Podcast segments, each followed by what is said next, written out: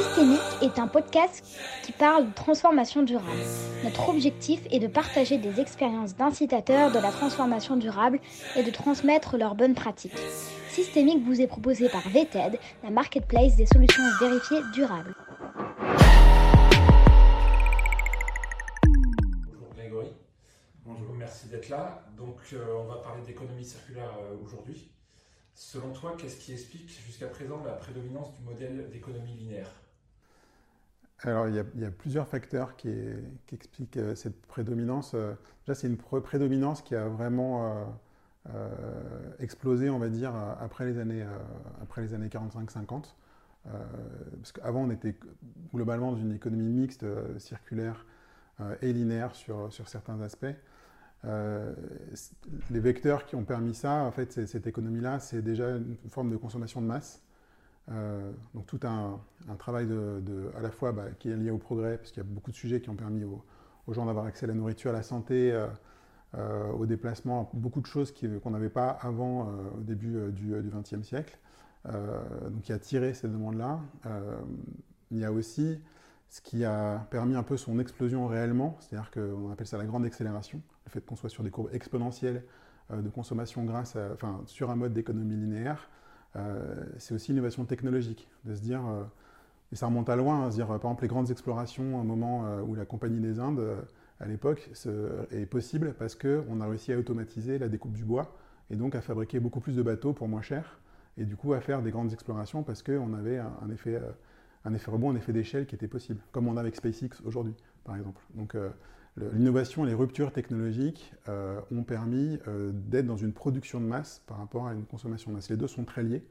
Euh, donc, ces besoins de consommation, la production de masse qui a été permise par la technique, il y a aussi tout le volet financier. donc il y a une transition des capitaux, alors je ne peux pas refaire beaucoup d'histoire, mais autour de, l'esclavagisme, ça s'est arrêté, il y a beaucoup de capitaux, bah, ils ont été transférés dans l'industrie et la révolution industrielle. et la mainmise sur les ressources avec une économie des pays européens développés qui ont mis un peu la main sur les ressources des pays en voie de développement, ce qu'on a encore aujourd'hui. Euh, donc il y a aussi cette domination, euh, euh, transfert de capital vers cette économie de consommation et, une, mondialisation et des équilibres qui sont positionnés comme ça. Donc il y a beaucoup de choses qui ont fait cette économie-là, qui est une économie qui est très très très ancrée aujourd'hui, avec beaucoup de verrous à faire sauter, et dont il est difficile de sortir aujourd'hui. Alors hormis les aspects législatifs, quels sont pour une entreprise les principaux euh, éléments déclenchants incitant le passage à une économie circulaire? C'est une bonne question parce que déjà les entreprises qui sont allées vers le circulaire, il y en a de, il y en avait qui ont disparu avec euh, les plastiques à usage unique, euh, enfin l'économie dont on a parlé. Donc elle a disparu, on va dire, et elle est revenue à partir des années 70. il y a pas mal d'exemples déjà depuis quelques temps. Donc c'est pas quelque chose qui sort comme le 4.0 très récemment. Les premiers qui y sont allés, il y a deux principales raisons. C'est des gens qui sont convaincus par les sujets de planète. Donc on n'a pas appris ça euh, au vœu présidentiel, qu'il y a des problèmes de climat. On le sait déjà depuis euh, même le 19e siècle, il y a des écrits sur euh, l'effet de serre à l'époque où on émettait beaucoup de charbon, enfin de, gaz à effet à cause de la combustion du charbon. Donc tout ça on le sait depuis très longtemps. Il y a eu un regain dans les années 70 aux États-Unis notamment autour des sujets planète. et donc des entreprises comme Patagonia par exemple se sont fondées sur des, des notions de euh, on doit euh, pouvoir consommer, fabriquer, produire, mais en tenant compte de la planète. Envie, qui répare des machines à laver en insertion, date des années 80. Donc c'est l'insertion par la réparation. L'économie circulaire a aidé et a été un vecteur autour de, ça. Donc c'est des gens qui étaient voilà, à la fois tirés par une, vision très sociale et très planète de, nouveaux modèles économiques. Il y a une deuxième famille d'entreprises euh, qui sont encore plus proches de l'industrie française, qui sont Michelin par exemple et Saint-Gobain. Euh, Michelin et Saint-Gobain, ils ne sont pas mis à l'économie circulaire l'année dernière. Euh, ils sont mis depuis déjà une bonne dizaine d'années facilement. Et eux, pourquoi? C'est parce que c'est la fin de la ressource. Ils savent très bien, Saint-Gobain, que le sable, il n'y en aura plus. vers les années 2050. Michelin savent que le caoutchouc issu de l'EVA sera aussi un manque. il y en aura dans les années 2050. Ils ont des visions très long terme et du coup enclenche aussi un vecteur de transformation par l'économie circulaire des nouveaux matériaux, du réemploi. Euh, voilà, Après, il y a d'autres raisons qui viennent s'agréger parce qu'ils voient bien les bénéfices de l'emploi local, de la vision, enfin, de, ce que ça provoque aussi chez les clients de pouvoir dire ah, tiens, on est bon pour la planète. mais c'est quand même le premier driver de ces groupes-là, c'est waouh, je ne pourrais plus opérer à une certaine échelle de temps. Voilà. Ça, c'était, on va dire, avant le Covid. donc c'est quand, même une, c'est quand même une économie de pionnier. Moins de 5% pour moi des entreprises industrielles étaient soit nativement circulaires, donc de, de, base créées pour être circulaires, ou avec des modèles qui progressivement sur 30-50 ans allaient pivoter vers du circulaire. Et là, ce qu'on voit avec le Covid, avec euh, l'Ukraine, avec cet été, euh, les incendies euh, ou la sécheresse dans le sud-ouest, sud-ouest par exemple, donc il y a cette conscience des problématiques planètes qui touchent réellement physiquement déjà beaucoup plus de gens en France que c'était avant. Donc ce phénomène se SM beaucoup dans toutes les organisations. Donc on voit des patrons, des patronnes, des équipes dirigeantes où on fait des ateliers, on dit pourquoi vous voulez basculer sur une économie circulaire? Je dis parce que euh, est en train d'exposer euh, euh, les records de chaleur et qu'on va, on va brûler la planète. Quoi. Et ça, sur des entreprises qui font un milliard de chiffre d'affaires. Et c'est un vecteur de transformation qui est super puissant parce que ça remet en cause énormément de choses. L'autre, l'autre point, c'est la rareté de la ressource, mais cette fois immédiate. C'est-à-dire qu'on peut avoir des supply chains qui n'ont plus tourné ou qui ne tournent très très mal depuis 2-3 ans. Et donc des équipementiers qui vendent des, des, équipements industriels neufs, bah, ne peuvent plus le faire, où il y a 18 mois de délai avec une explosion des coûts. Et donc ils vont vers euh, récupérer des équipements à qui on peut donner une seconde vie euh, en les remettant en état. Donc c'est le reconditionnement, le remanufacturing, pour euh, justement développer de nouveaux marchés. Et ça, comme ça fait 2-3 ans que ça ne tourne pas, le neuf, que ça va durer, ça ne devient pas une solution temporaire, mais ça devient des vrais modèles qui s'installent. donc il y a la notion de la ressource. Et le dernier point, c'est l'attractivité, à la fois des clients, parce que des clients demandent maintenant, bah, je veux du neuf, mais propose-moi un produit euh, circulaire, c'est moins carboné, c'est mieux pour la planète, euh, je suis éduqué par rapport à ça. Donc il y a de plus en plus de sous-traitants qui doivent développer des solutions alternatives. Euh, les voitures chinoises qui arrivent sur le marché sont aussi bonnes que les voitures françaises. Donc le fait d'aller sur des voitures qui sont en économie de, l'usage, de partage, issues de l'économie circulaire, c'est aussi des facteurs de différenciation. Et pour les équipes. Comment recruter quelqu'un aujourd'hui en disant bah, c'est bon, on plante des arbres, on va être net zéro carbone en 2050, mais en fait, physiquement, il ne s'est rien passé dans l'entreprise, si ce n'est qu'on a changé de prise.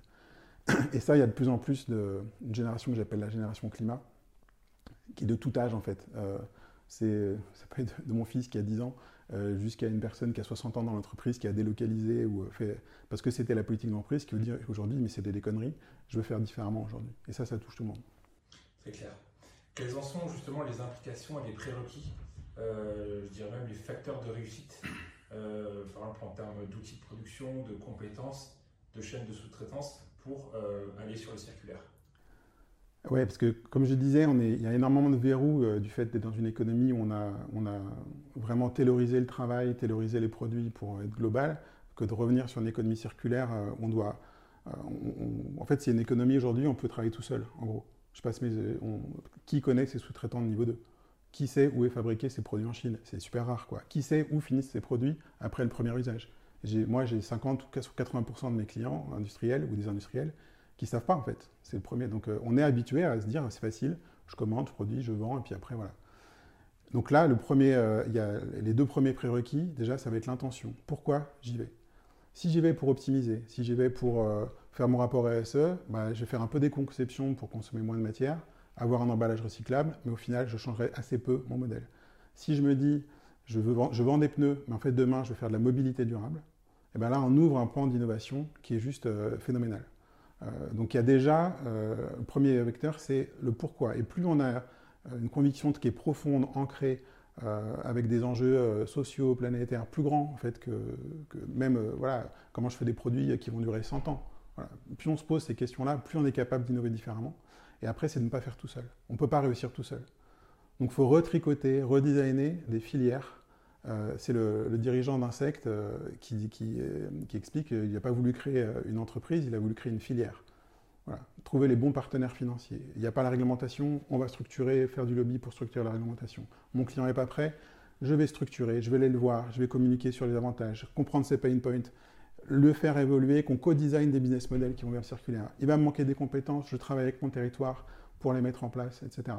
Euh, je veux pouvoir produire ces éléments-là en France. Euh, bah tiens, ça existe, ça fait dix ans que je ne m'étais pas posé la question, bah j'y vais. Ça n'existe pas, comment je le crée? Et donc en fait, ça va être ce chemin-là qui va être, euh, entre guillemets, assez facile sur le papier de l'écrire, mais par contre pour le faire derrière, ça va être tout le sujet d'itération, donc ça va être le troisième facteur clé de succès, d'être vraiment sur des approches lean startup. C'est-à-dire que euh, j'essaye, je me plante, je réessaye. Mais par contre, je suis industriel, donc il faut que je puisse me planter sans me planter. Si je investis dans une usine à 1 million d'euros et qu'en fait il n'y a pas de marché, bah, je me suis vraiment planté, le, coût de l'apprentissage est trop fort. Donc comment je travaille à coût marginal avec mes clients, en petits cercles concentriques voilà, qui progressivement euh, font du changement progressif. Donc ça va être euh, beaucoup autour de cette agilité-là. Et après, il y a des leviers plus techniques. C'est la conception produit est un vrai verrou aujourd'hui. Euh, plus on a un produit, et c'est contre-intuitif, qui est aujourd'hui, on a plus un produit qui est technologique, puis on se dit, je me différencie sur le marché. mon produit est 4.0, je vais le rendre 5.0. Et bien en fait, le circulaire, ça va être l'inverse. C'est plus mon produit est technologique, moins quelqu'un d'autre peut l'ouvrir, le réparer, lui donner 2, 3, 4, 5 vies euh, avec une certaine facilité. Et en même temps, si je vais sur un produit ultra simple, bah, si je n'ai pas de data dans mon produit, je ne peux pas faire de maintenance prédictive. Donc c'est trouver le, bon équilibre entre avoir un produit qu'on appelle un produit ouvert, c'est-à-dire comme un Fairphone, je peux l'ouvrir, je peux, faire des trucs dedans, euh, et avec suffisamment de technologie pour augmenter son usage et être sur des business models qui viennent permettre de faire du service autour de mes produits. Donc ça, ça c'est une vraie rupture aussi dans la façon dont on design les produits. Et si ça, pas, cette condition n'est pas remplie, euh, on, risque d'être très pauvre en fait en, possibilité de justement d'activer des boucles de circularité et des boucles de création de valeur euh, en utilisant moins de matière à l'origine. Euh, est-ce que tu dirais que l'économie circulaire, elle est applicable à tous les produits et à tous les secteurs d'activité? Alors oui. Alors, il y a un chiffre qui est en plus aujourd'hui assez particulier. Euh, il y a le euh, Gap Circularity Report qui sort depuis quelques années, qui donne un chiffre. Euh, on peut toujours challenger le chiffre, mais voilà, c'est un chiffre qui sort tous les ans, c'est à peu près le seul chiffre, qui donne le, pourcentage d'économie mondiale qui est circulaire. L'année dernière, on était à 8,6% de l'économie mondiale qui était circulaire. Donc en gros, on consomme 1,7 planète à l'échelle mondiale pour, bah, pour vivre plus de 2,5 en France, moins de 1 dans les pays en voie de développement, mais au global plus largement plus d'une planète pour vivre, et on vient jeter plus de 90%. Donc moi, à ce stade, on serait à 99%. Euh, déjà, je dis oui, on ne peut plus faire grand-chose. Mais là, on peut tout faire en fait. C'est un des champs euh, pour moi d'innovation aujourd'hui, de potentiel d'innovation, et pas technologique, d'innovation d'usage, de chaînes de valeur différentes, euh, d'innovation par retrait, de, de désinnovation presque technique, qui est le plus gigantesque. Et euh, donc, à ce stade, pour moi, oui, on peut tout faire, que ce soit des produits techniques ou des produits euh, issus du vivant, autour de technologies vivantes, euh, tout est faisable. Et aujourd'hui, ça, se dégrade. C'est-à-dire que le chiffre qui est sorti, qui sort aujourd'hui, c'est qu'on est à 7,2% d'économie circulaire. Donc en fait, tout est à faire et il n'y a tellement pas de questions à se poser. chaque industriel qui a un produit, il y a un potentiel de modèle économique autour de la circularité. Je suis prêt à le parier. Justement, est-ce que tu as des exemples inspirants d'entreprises qui ont switché leur modèle? Oui, il y en a pas mal et il y en a beaucoup en France, euh, enfin beaucoup dans le monde, mais il y a, même si ça reste des pionniers. Euh, ce qui est intéressant, c'est déjà dans le circulaire, on associe très souvent recyclage aujourd'hui, mais le recyclage, c'est un truc qu'on met à la fin d'une économie linéaire euh, qui optimise quelque chose qui est en croissance exponentielle et qui ne fonctionnera pas. Donc moi, à la limite, je ne parle même pas de recyclage, c'est-à-dire qu'à partir du moment où on incinère, où on enfouit, c'est un échec. Euh, si on arrive à faire un peu d'upcycling à la fin, bah, c'est bien, mais ça coûte de l'énergie. Il faudrait qu'on soit plutôt sur des fractions à ce niveau-là d'économie circulaire. Et euh, donc là, on a tous les acteurs Suez et autres euh, qu'on connaît bien, Veolia, Paprec. Ce qui est intéressant, c'est tous les modèles avant. Et si on suit un cycle de vie de, matière, on voit qu'il y a quatre ou cinq étapes, qui sont aussi quatre ou cinq grands business models, où on peut créer de l'économie circulaire et créer une valeur différenciante. Donc il y a déjà au niveau de la ressource, quand on vient euh, créer de la ressource, on va avoir des entreprises comme Valrona, par exemple, qui euh, basculent sur des modèles euh, d'agroforesterie. Ça, ça va prendre des dizaines d'années. Mais on vient. Alors pourquoi c'est circulaire? Parce qu'on réutilise les mêmes sols pour recréer du cacao plutôt que épuiser un sol et du coup aller déforester pour refaire un nouveau sol et refaire du nouveau cacao. Donc ça c'est bon parce que c'est on est moins carboné parce qu'on déforeste moins. Donc c'est le lien entre économie circulaire et décarbonation. Euh, et en plus, on augmente les, conditions de vie euh, des, populations qui cultivent le cacao, parce qu'on vient mettre des bananiers en plus, euh, on, voilà, on, vient vraiment enrichir en fait les, pratiques, etc.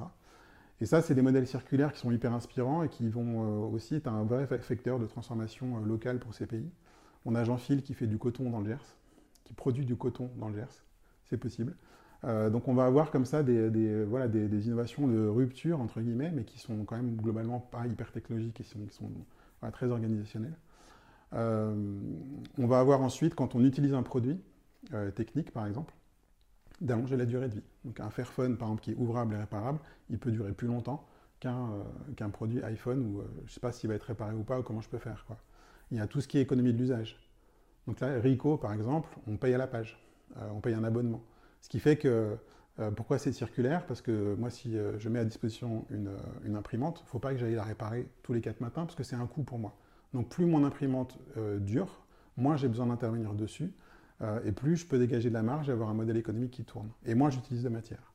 Et une fois qu'elle marche, que, je dois la changer, je peux réutiliser les pièces de rechange, ça c'est les modèles d'économie qui viennent après, où euh, je vais euh, faire de la régénération. Euh, on peut régénérer sur le début, on peut régénérer aussi de la matière parce que je réutilise les composants, je réutilise des produits. Donc là, il y a Rico, mais il y a Schneider Electric aussi sur le remanufacturing.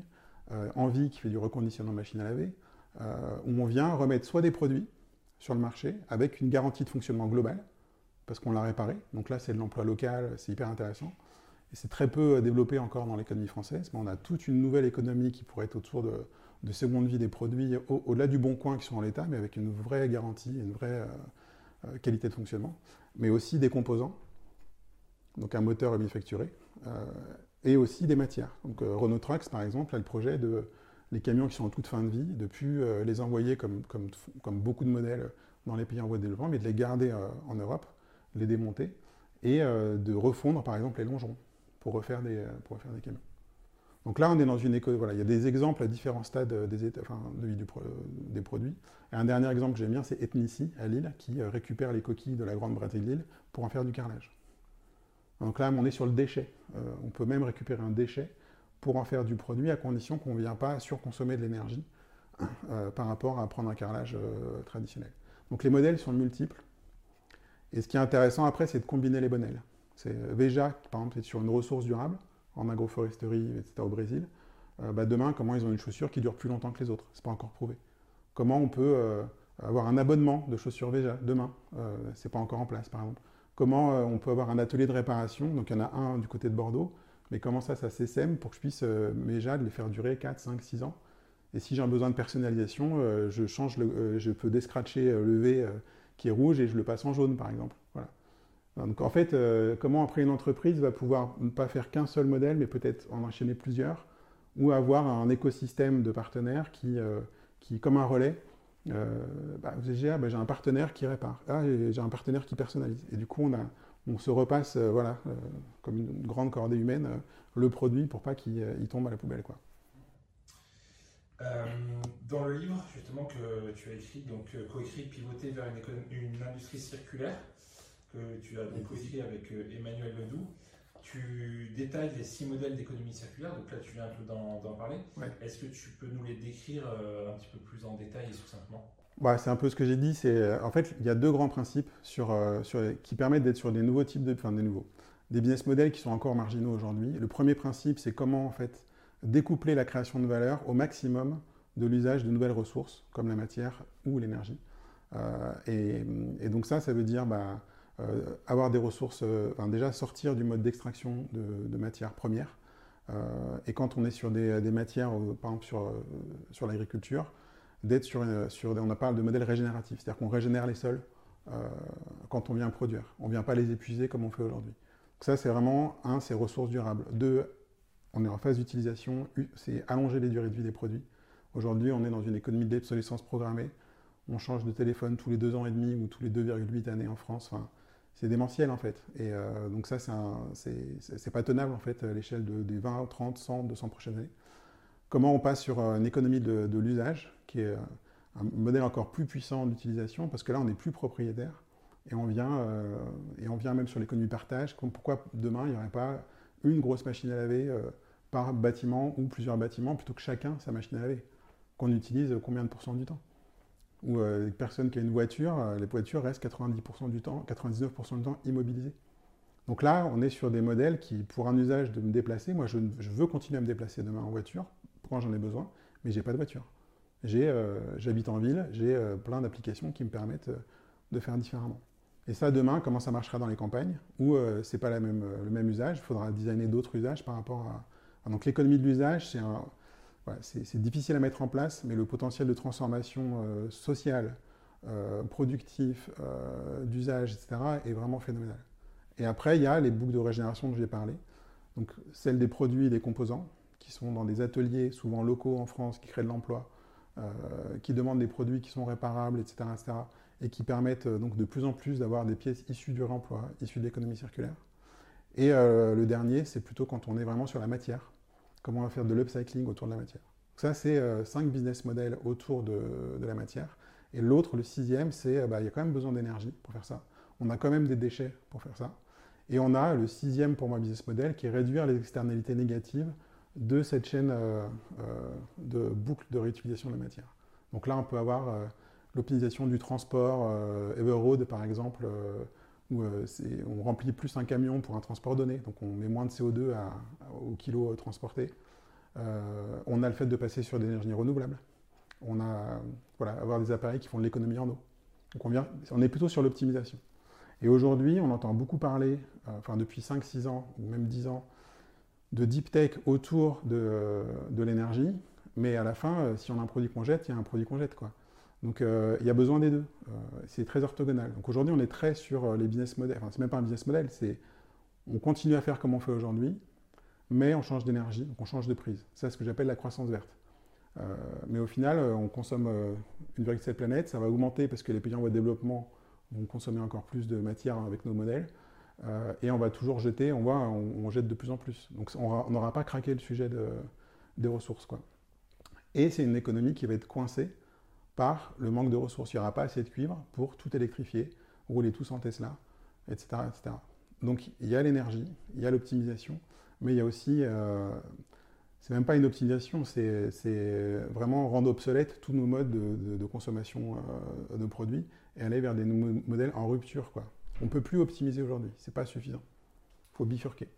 Alors justement, euh, si l'on constate l'impasse du modèle linéaire, est-ce que le circulaire a des limites? Alors il y a plusieurs limites. Euh, déjà, circulaire n'est pas égal à sobriété. donc SpaceX c'est un exemple. SpaceX c'est hyper disruptif. Il y a un mec dans son garage fait une fusée et il devient un des leaders de l'aérospatiale. Ce qui est quand même pour moi, en termes d'entrepreneuriat, c'est exceptionnel. Et pourquoi? Parce qu'il réemploie les lanceurs. Donc ça, voilà, on dit génial, on peut changer un marché grâce au circulaire. Le problème, c'est qu'on va lancer encore plus de satellites. Donc c'est l'effet rebond. Donc il y a, il y ce, Vinted, c'est pareil, il y a une problématique d'effet rebond. Donc il faut absolument coupler euh, un, monde soutenable, c'est un monde où on est circulaire, on est décarboné et on est sobre. C'est vraiment euh, le triptyque. Euh. Aujourd'hui, on parle de, de, décarboné et de sobriété, mais si on n'a pas la sobriété au niveau de la matière, ça ne marchera pas. Donc, il faut absolument associer la sobriété. Et là, il y a les notions de démarketing. Donc, c'est du marketing qui incite à ne pas acheter. C'est un joli paradoxe et un joli champ de recherche et d'innovation pour, les, professionnels du marketing. Donc là, moi, j'aime beaucoup la pub de Murphy, qui répare des, machines à laver notamment, qui dit que le meilleur marché, le meilleur frigo, euh, ou le frigo euh, le moins cher du marché, il est dans votre cuisine. Parce que vous pouvez le réparer. Donc comment euh, on réinvente en fait un marketing de mais pourquoi acheter un produit? On peut vous en donner l'usage et vous payer un abonnement. Pourquoi acheter encore une chaise, etc. et, tout le jeu, c'est comment créer des modèles économiques qui sont compatibles avec, ce marketing-là.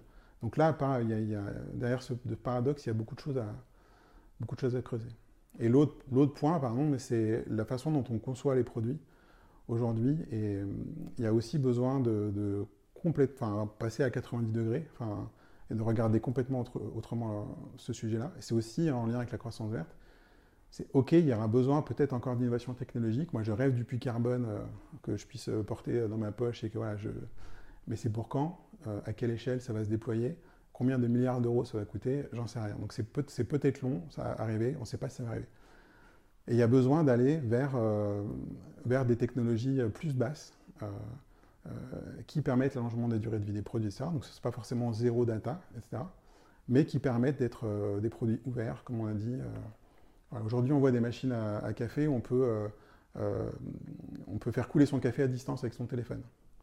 C'est génial, c'est le, truc distinctif sur le marché, sauf qu'en fait, pour de vrai, il faut mettre sa tasse donc il faut que je me lève, je mets ma tâche, je remets dans mon canapé, j'appuie sur mon téléphone et je reviens chercher. Mon... Donc ça sert à rien. Donc, et en faisant ça, on a un produit qui est moins réparable, qui est moins ancré dans un territoire. C'est-à-dire qu'il n'y a pas beaucoup d'acteurs qui sont capables d'ouvrir cette machine-là. Et, donc en fait, c'est un produit qui va être obsolescent très vite. Donc voilà, pensez en fait à cette intensité technologique de façon différente, pas la pousser toujours plus loin, euh, mais savoir en fait euh, parfois revenir en arrière pour favoriser de nouveaux modèles économiques, de nouveaux usages. Et ça, c'est aussi très contre-intuitif aujourd'hui. Est-ce que l'économie circulaire, selon toi, euh, signe la fin de la globalisation? Alors oui et non. oui, dans le sens où un monde où source en Chine, on fait X books sur Terre pour, pour faire un yaourt, par exemple, ça pour moi demain ce sera plus possible parce que les supply chains, on ne pourra plus le faire. La Chine va être hyper protectrice, etc. Donc là, je, souhaite la fin de ce monde-là et je souhaite. ça va avec le fait de relocaliser, réindustrialiser, mais jusqu'à la ressource, pas que les sous-traitants. Euh, quand on a une industrie qui, pharmaceutique qui se remet en France pour faire le paracétamol, mais qu'en fait les, les, principes actifs ne sont pas en France, bah, on n'est pas allé jusqu'au bout. Quoi. Donc euh, il y a la notion de, revenir dans un monde multilocal qui ressemble un peu au monde des années 70 où on avait beaucoup de marques en France qui produisaient en France. Donc on, va retrouver une culture du savoir-faire. Il y a plus de cadres que d'ouvriers aujourd'hui en France. Donc on a perdu cette culture du savoir-faire. Donc, donc, euh, donc est-ce que c'est, en tout cas, pour passer économie circulaire et puis pour réussir le, pari des 100 prochaines années, il faut aller dans ce monde multilocal qui est beaucoup plus résilient et, et qui va être tourné vers l'usage. En même temps, pour moi, c'est pas la fin de la globalisation parce que moi, ce que je mets aussi dans la globalisation, c'est on aura la globalisation des idées. C'est ce qui aura marché sur un territoire en Europe. Eh ben, cette idée-là, ce modèle-là, il faudra le transmettre euh, en Chine, en Inde, aux États-Unis, s'il n'existe pas, pour euh, accélérer justement l'émergence de, ce monde d'archipel et multilocal. Donc on va être sur une globalisation des idées, mais à partir de modèles multilocaux. Et il y a une autre forme de globalisation pour moi, c'est de reconnecter en fait nos usages, notre, notre, vie au quotidien, à la planète, au vivant, au-delà de la planète, au vivant. C'est comment demain, en fait, on a déconnecté notre consommation, les objets, du vivant. Donc on détruit le vivant pour vivre, et c'est complètement incompatible. Et donc dans la mode de globalisation, pour moi, c'est réintégrer cette notion de vivant, de planète, de limite planétaire, dans ce qu'on fait, dans ce qu'on consomme, dans, la façon dont on produit. ça va demander de recomposer aussi avec le vivant. Si on prend Jean-Phil qui fait du coton en France, bah, si on se dit on veut porter des habits 60% euh, euh, à, partir de matières faites en Europe, ce qui est déjà une énorme révolution, on va transformer les paysages. Si on veut des matelas en laine, et pas euh, plus petits, et pas les gros matelas technologiques à mémoire de forme, etc. Donc des matelas en laine plus petits mais en laine, il n'y a pas assez de moutons. Donc il faudra remettre des pâturages. Donc en fait, il y a aussi cette trajectoire-là. Euh, c'est ça que je rappelle moi la notion de, la globalisation, c'est revenir dans un monde, dans un monde fini dans lequel, euh, en fait, ce qu'on fait a un impact. L'atmosphère, il est fait de ce qu'on fait nous. C'est pas une donnée d'entrée, quoi. Selon toi, quelles mesures faut-il mettre en place pour déployer plus massivement le circulaire? Euh, hmm? S'il y en avait une. Ah, s'il y en avait une. s'il y en avait une, ça serait. Euh, je sais pas, moi déjà, je mettrais une TVA, euh, une TVA circulaire. C'est-à-dire que les produits euh, issus de l'économie circulaire, qui serait de base 20%, il n'y aurait pas la TVA à 20%. Ça ferait deux choses. Moi, quand je vois un atelier qui répare des machines à laver, en fait, il y a des machines qui sont réparables, mais qui demandent peut-être 2-3 heures de boulot. Et quand on, additionne ces heures de boulot au prix final de 150-200 euros, c'est pas vendable. Donc en fait, il y a des produits réparables qu'on ne vend pas, alors que s'il y avait une TVA circulaire, déjà on gagnerait des heures en plus euh, pour pouvoir agir sur une machine. Donc ça ferait deux choses, créer plus d'emplois, parce que c'est des heures en plus, donc des gens en plus, euh, et en plus ça permettrait de réparer plus de, choses, donc euh, c'est mieux pour le côté circulaire. Et quand on pense au pouvoir d'achat, alors nos, nos grands-mères, je ne sais pas si c'est le cas de la vôtre, mais disaient, j'ai pas, euh, pas le luxe euh, d'acheter bon marché. J'ai pas les moyens d'acheter bon marché parce que ça casse, etc. Donc aujourd'hui, euh, on va dire ouais, pouvoir d'achat, on va faire des, produits en fait plutôt techno, mais de très mauvaise qualité pour que tout le monde puisse avoir sa machine à café connectée. Et donc ça, en fait, c'est une, façon de répondre au pouvoir d'achat.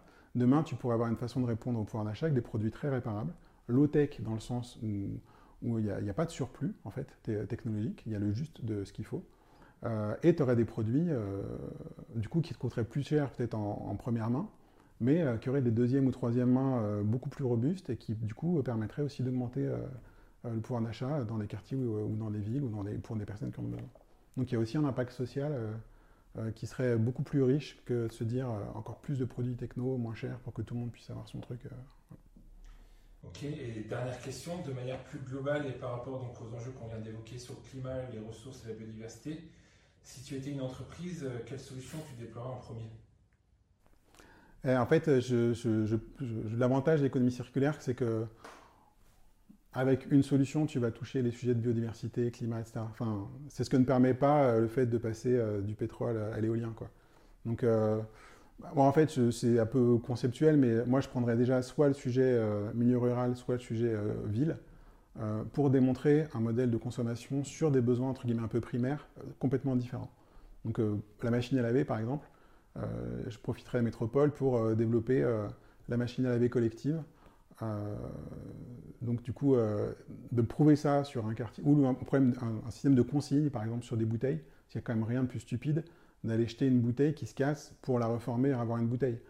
Donc euh, moi, ça me tue en fait d'aller jeter les bouteilles et de l'entendre se casser, ça me fait mal à chaque fois. Donc développer un modèle de consigne à l'échelle d'un arrondissement avec des cafés, des restaurants, un franc prix ou tout ce que tu veux comme et puis et ça, le faire tourner sur une niche, en fait, le prouver, un modèle économique, un modèle de collaboration, voir la data, comment ça peut aider. Euh, je prends la traçabilité pour savoir combien on remet de nouvelles bouteilles chaque année, est-ce qu'il y en a qui cassent, etc. Euh, parce qu'une fois qu'on fait ça, ben, on est bon pour le climat parce qu'on on, a moins d'énergie pour refaire une bouteille, on a moins de sable, donc on est bon pour la biodiversité. voilà, en fait, tu vois, et puis on est bon pour la société parce qu'en fait, ça coûtera moins cher. Euh, on met au pot au début, donc on a un commun qui va être un lot de bouteilles, un commun sur un quartier, une échelle euh, territoriale, et de prouver ce modèle-là sur une échelle en 2-3 ans, et ensuite de rendre ça open source, euh, comme une franchise, et créer une communauté autour de ce modèle-là, pour que ça puisse essaimer, comme Uber a pu essaimer sur Terre, mais avec un modèle de consigne qui essaime sur Terre, quoi, par exemple, si on prend l'idée de la consigne. Donc j'irai, et après de se dire comment on crée une sorte de communauté qui va prendre les usages un peu euh, de base au quotidien pour recréer ce modèle-là et euh, petit à petit euh, tisser, tu vois, à l'échelle d'une ville. Et après, il faudra voir au niveau rural parce qu'on n'aura pas les mêmes, c'est pas les mêmes échelles. Il y a peut-être pas, peut-être pas un franc prix, il y a peut-être pas de magasin. Enfin, voilà, donc c'est, c'est peut-être une autre boîte. Ça. voilà. Ok. Merci.